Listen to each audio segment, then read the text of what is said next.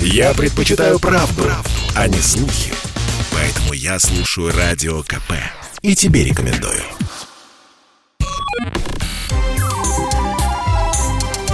Не отключайте питание радиоприемников. Начинается передача данных. Здравствуйте, друзья! В эфире передача данных у микрофона Баченина Мария. В гостях в передаче данных сегодня культуролог, доктор философских наук Андрей Макаров. Андрей Иванович, здравствуйте. Здравствуйте, Мария. Мне тоже очень приятно поучаствовать в вашей передаче. Спасибо большое. Я бы хотела сегодня поговорить с вами э, на тему, которая для меня, честно признаюсь, э, на первый взгляд звучит немного странно. Культура первобытного общества. Ну вот э, для меня первобытное общество — это, как и для большинства, я думаю, людей, которые сейчас едут в машинах, что-то делают, слушают. Это что-то, знаете, пещеры, шкуры, и дай бог э, эпоха, когда смогли пользоваться огнем уже. Но вот первый вопрос поэтому такой. А откуда, собственно, мы знаем о культуре первобытного общества, как вот о факте, что когда она начала формироваться, когда она появилась, точка отсчета?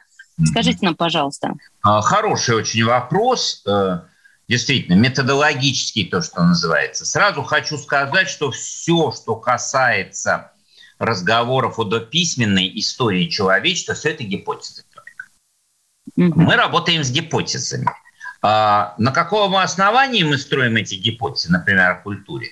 Ну, во-первых, на вечных основаниях некоторых, то, что археологи поставляют, и физические антропологи, которые занимаются костями. Но возможно, еще логические построения. То есть э, э, мы опираемся на некие представления о культуре вообще, которые мы составляем уже вот э, на основе современной культуры, там, средневековой культуры.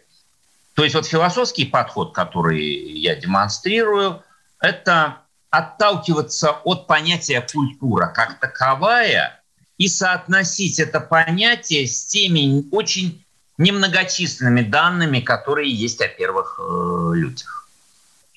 Ну, может быть, тогда нам нужно сначала обсудить понятие культуры, да, да. чтобы мы могли так на первую ступень встать. Тогда, пожалуйста, просим.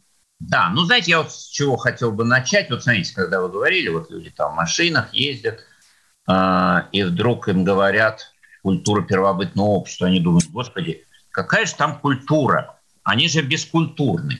Так вот, некультурного человека не бывает, в принципе.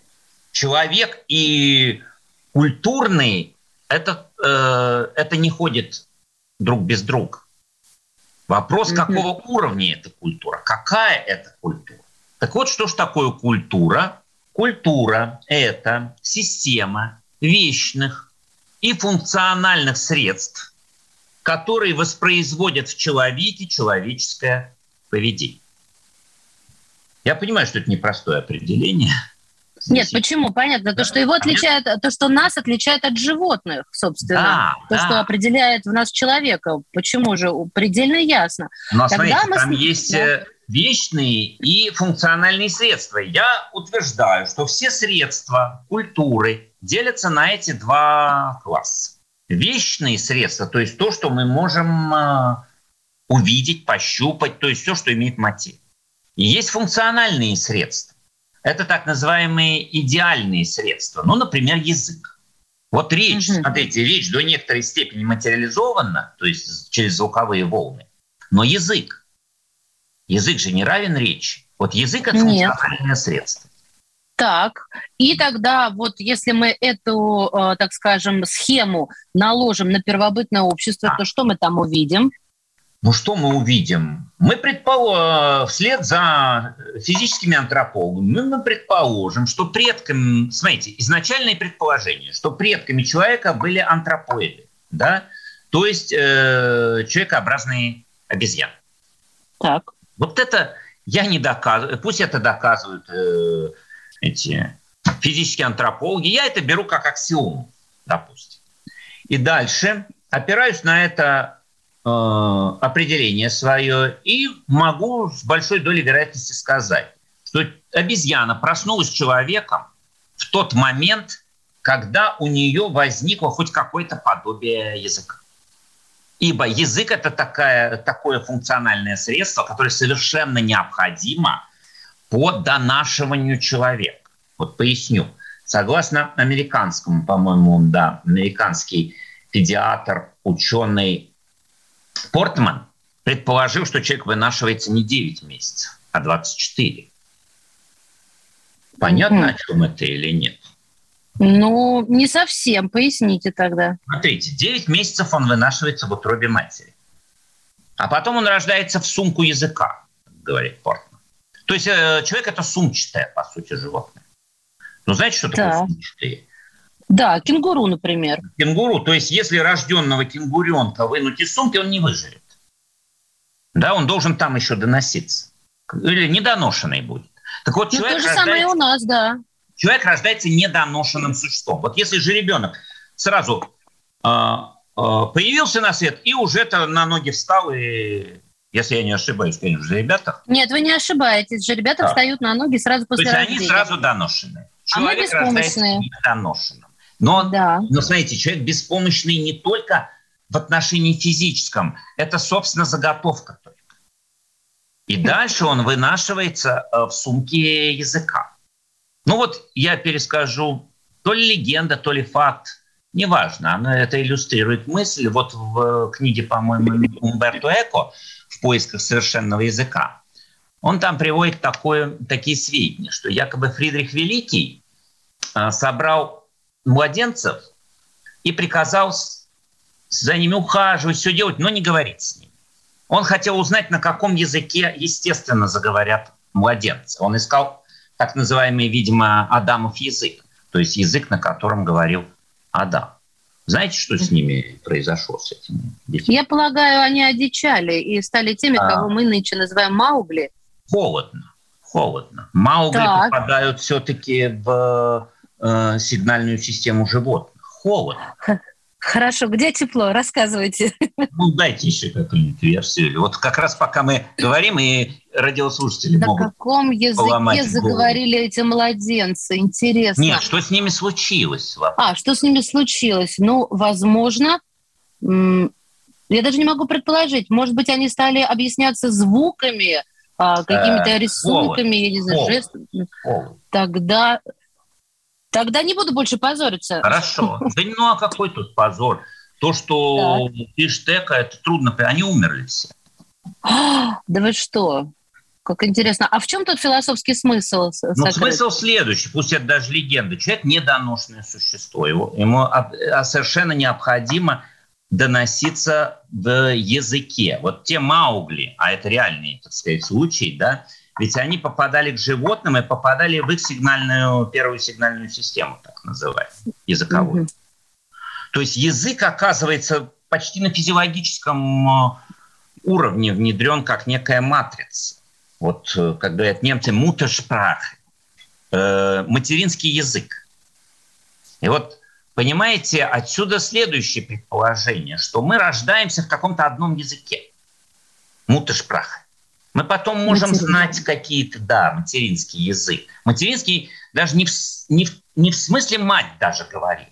Вот у меня да, был... я понимаю. Это вот тоже та же самая сигнальная система, как у животных, да, только да, это да. человеческая Да, вот у природа. меня был такой э, случай.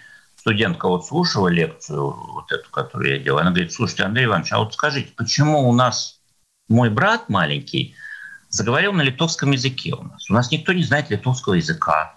Вот мы все были удивлены. Ну, младенец, а потом заговорил на литовском языке. Я говорю, а вы где жили? Он говорит, в Литве. А, ту-ду-ду-дум, да? Что-то тут есть. Угу. А, но мы не знаем литовского языка, мы же живем в русскоязычной э, хуторе, на русскоязычном хуторе, там мы не говорим по-литовски. Я говорю, а телевизор? Телевизор у вас есть? Ну да, телевизор есть. Понимаете, человек, когда рождается, вот это существо, как бы открытый, открытый как губка языку. Ведь это же таинственно. Как, как вообще дети обучаются языку? Они же не обучаются ему, они его впитывают Я, я предлагаю вернуться к первобытному обществу. И вы знаете, у меня сразу возник некий спорный момент, когда вы сказали, что это отправная точка. А как же наскальные рисунки? Как же mm-hmm. человек, который может, не может, допустим, а, еще объясняться, но он уже может а, что-то изобразить на камне? Разве yeah. это нельзя называть более ранним проявлением? Смотрите, надо ввести понятие внутренняя и внешняя речь. Вы говорите, он не может объясняться. Может быть, он не может артикулировать. Но да, именно это я имела в виду. Но есть, mm-hmm. это называется артикуляция. Да? То есть уже с помощью голосового аппарата, возможно, но начинается, видимо, с сознания. То есть язык – это структура, которая в сознании, а э, артикулируется речь. Язык, он как бы внутри, а речь снаружи. И она может выходить не вербально, а вот э, пиктографически, э, визуальными рисунками. Вы знаете, что первая письменность, она это пиктографическая письменность, потом иероглифическая, потом уже вот эта фонетическая, которая к нашему звуковому приближена, к звуковой форме. Да, да. но это речь была. Это была Я речь, поняла. то есть был уже язык, который выходил. Мы прервемся буквально на несколько мгновений и вернемся к этой увлекательной и философской беседе. У нас в гостях культуролог, доктор философских наук Андрей Макаров. Я слушаю Радио КП, потому что здесь самая проверенная и оперативная информация. И тебе рекомендую. Не отключайте питание радиоприемников. Начинается передача данных. И снова здравствуйте. Это передача данных. У микрофона Мария Баченина. Говорим сегодня о культуре первобытного общества, откуда она взялась и с чего началась. У нас в гостях культуролог, доктор философских наук Андрей Макаров. Какая была вторая ступень вот э, этого оккультуривания, оккультуривания, ну то есть э, вхождения культуры в первобытное общество? Знаете, есть предположение, что язык же он объединяет, да, не зря такая есть э, расхожая фраза. То есть это образование неких ячеек, там, семья, родство, ощущение, а, или это нечто иное, и я, наоборот, тороплюсь. Вот, вот здесь куда повернуть? вернуло общество благодаря тому, что обрело язык?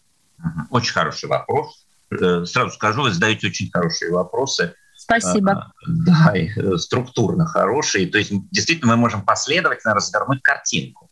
Итак, сначала было слово. Ну, вот такой вывод можно сделать из первой части. А второе было э, вторым, ну, не только одновременно может возникнуть, но я бы выделил э, такую универсалию, как одежда. То есть человек... Одежду? Одежда, да. Как так, интересно. Да. Это фундаментальная вещь – одеться, прикрыться. Прикрыть природу. То есть, когда родилось слово, и, видимо, человек осознал себя неким антонимом природного, э, антонимом зверя осознался. Животное – это, знаете, наши буржуазные э, мягенькие понятия. Я думаю, первоначально человек осознавал вот это свое неродство с природой. И родство, конечно, тоже. Но он отстраивался всячески. Это мы сейчас так отстроены, поэтому можем возвращаться. А первоначально надо было отстраиваться от зверя. И для этого нужно быть, было перестать быть голым и стать нагим хотя. Вот ввожу этот дифферанс, эту разницу между голой и ногой. Голым человек уже не может быть. Он всегда прикрыт, знаете чем? Он прикрыт человеческим взглядом. И он начинает вдруг проявляться, этот человеческий взгляд, в виде татуировок, а потом тряпочек всяких, прикрывая те или другие части тела. Кстати, не все, далеко не во всех культурах гениталии от стыда прикрываются. Знаете, а, кстати, что, да, интересно, что прикрывают э, вместо, так скажем, гениталии? Э, есть более стыдные вещи, чем гениталии. А что значит стыдные? То, откуда может исходить то, что тебя, э, от чего ты потеряешь лицо. Это рот. Так. Рот. Как интересно. Знаете, рот прикрывают. Ну, вот возьмите там архаические культуры, но я не буду называть, потому что люди обидятся, так сказать, но женщины прикрывают рот платком, когда говорят. Прикрывали. Сейчас уже не прикрывают. А, Рот – это когда внутреннее твое выходит наружу.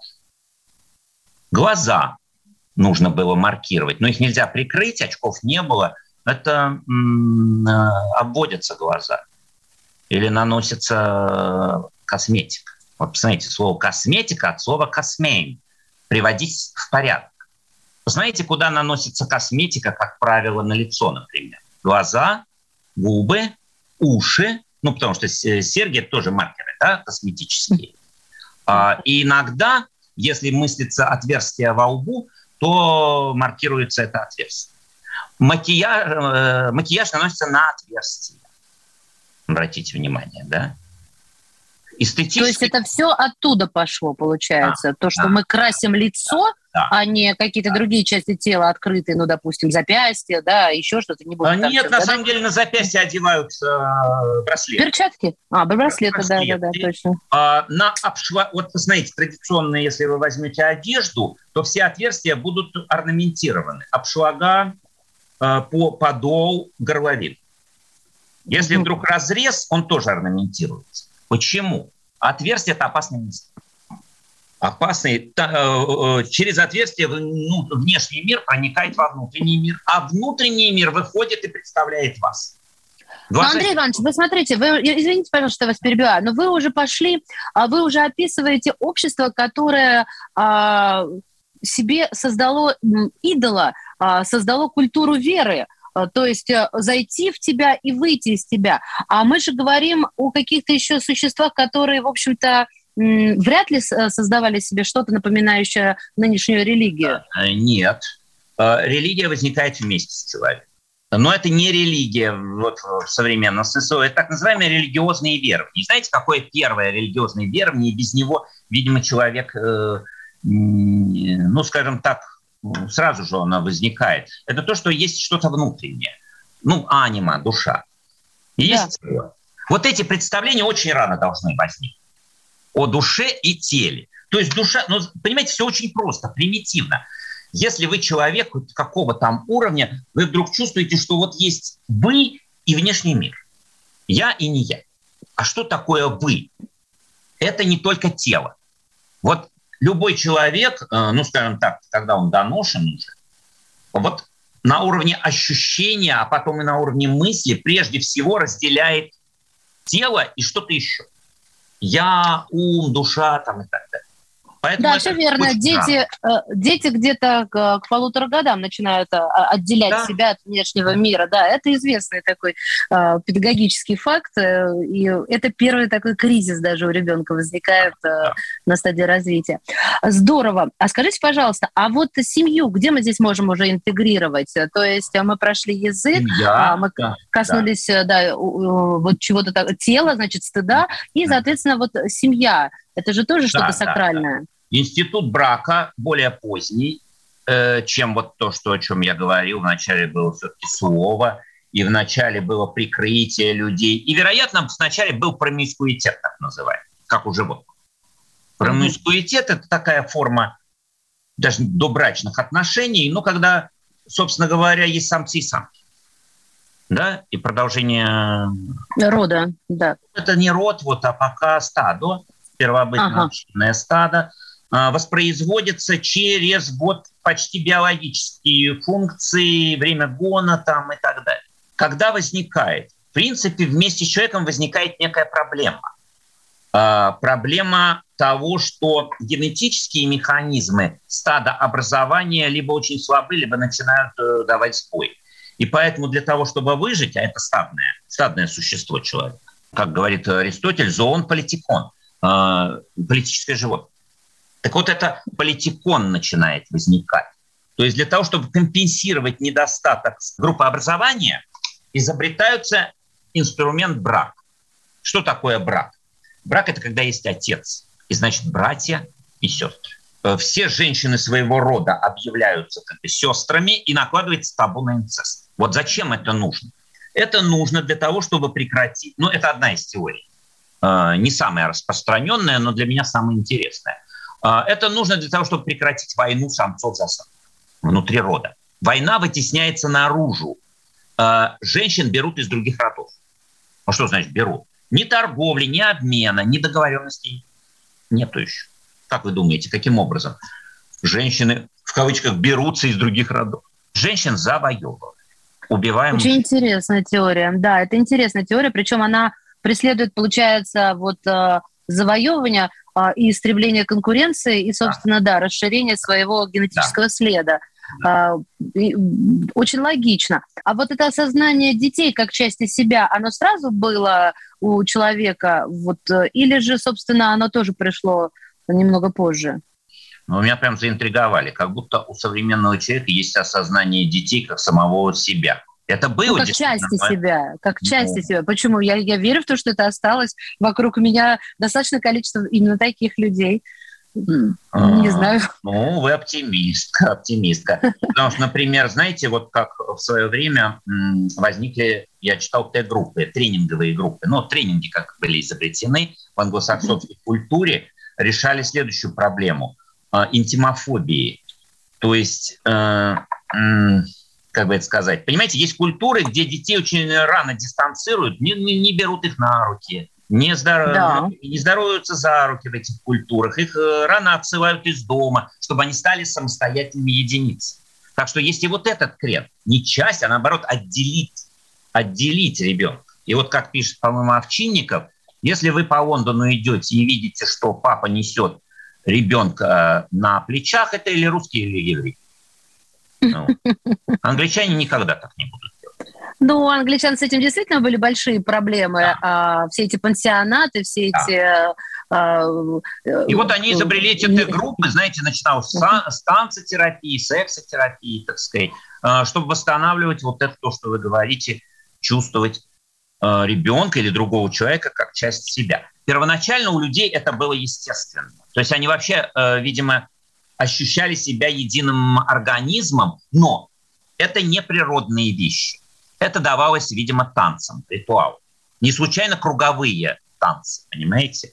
Э, взявшие, ну, хоровод э, является, видимо, самым архаичной формой танца. Когда как бы единый организм, и еще, знаете, когда вы очень быстро кружитесь по кругу, возникает стробоскопический эффект такой. Как там магия такая начинается. Сливание частей в одно тело.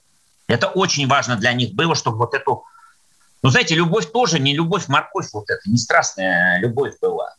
А вот то, что греки называли родственной любовью. Вот. Да, я понимаю, о чем вы говорите. Андрей Иванович, спасибо большое. Я понимаю, что мы, наверное, как говорят нынче, урвали кусок, но да. он, он по-своему очень ценен. За это спасибо вам большое. Культуролог, доктор философских наук, Андрей Макаров был сегодня в передаче данных. От всей души благодарю. Передача данных успешно завершена. Не отключайте питание радиоприемника. Скоро начнется другая передача.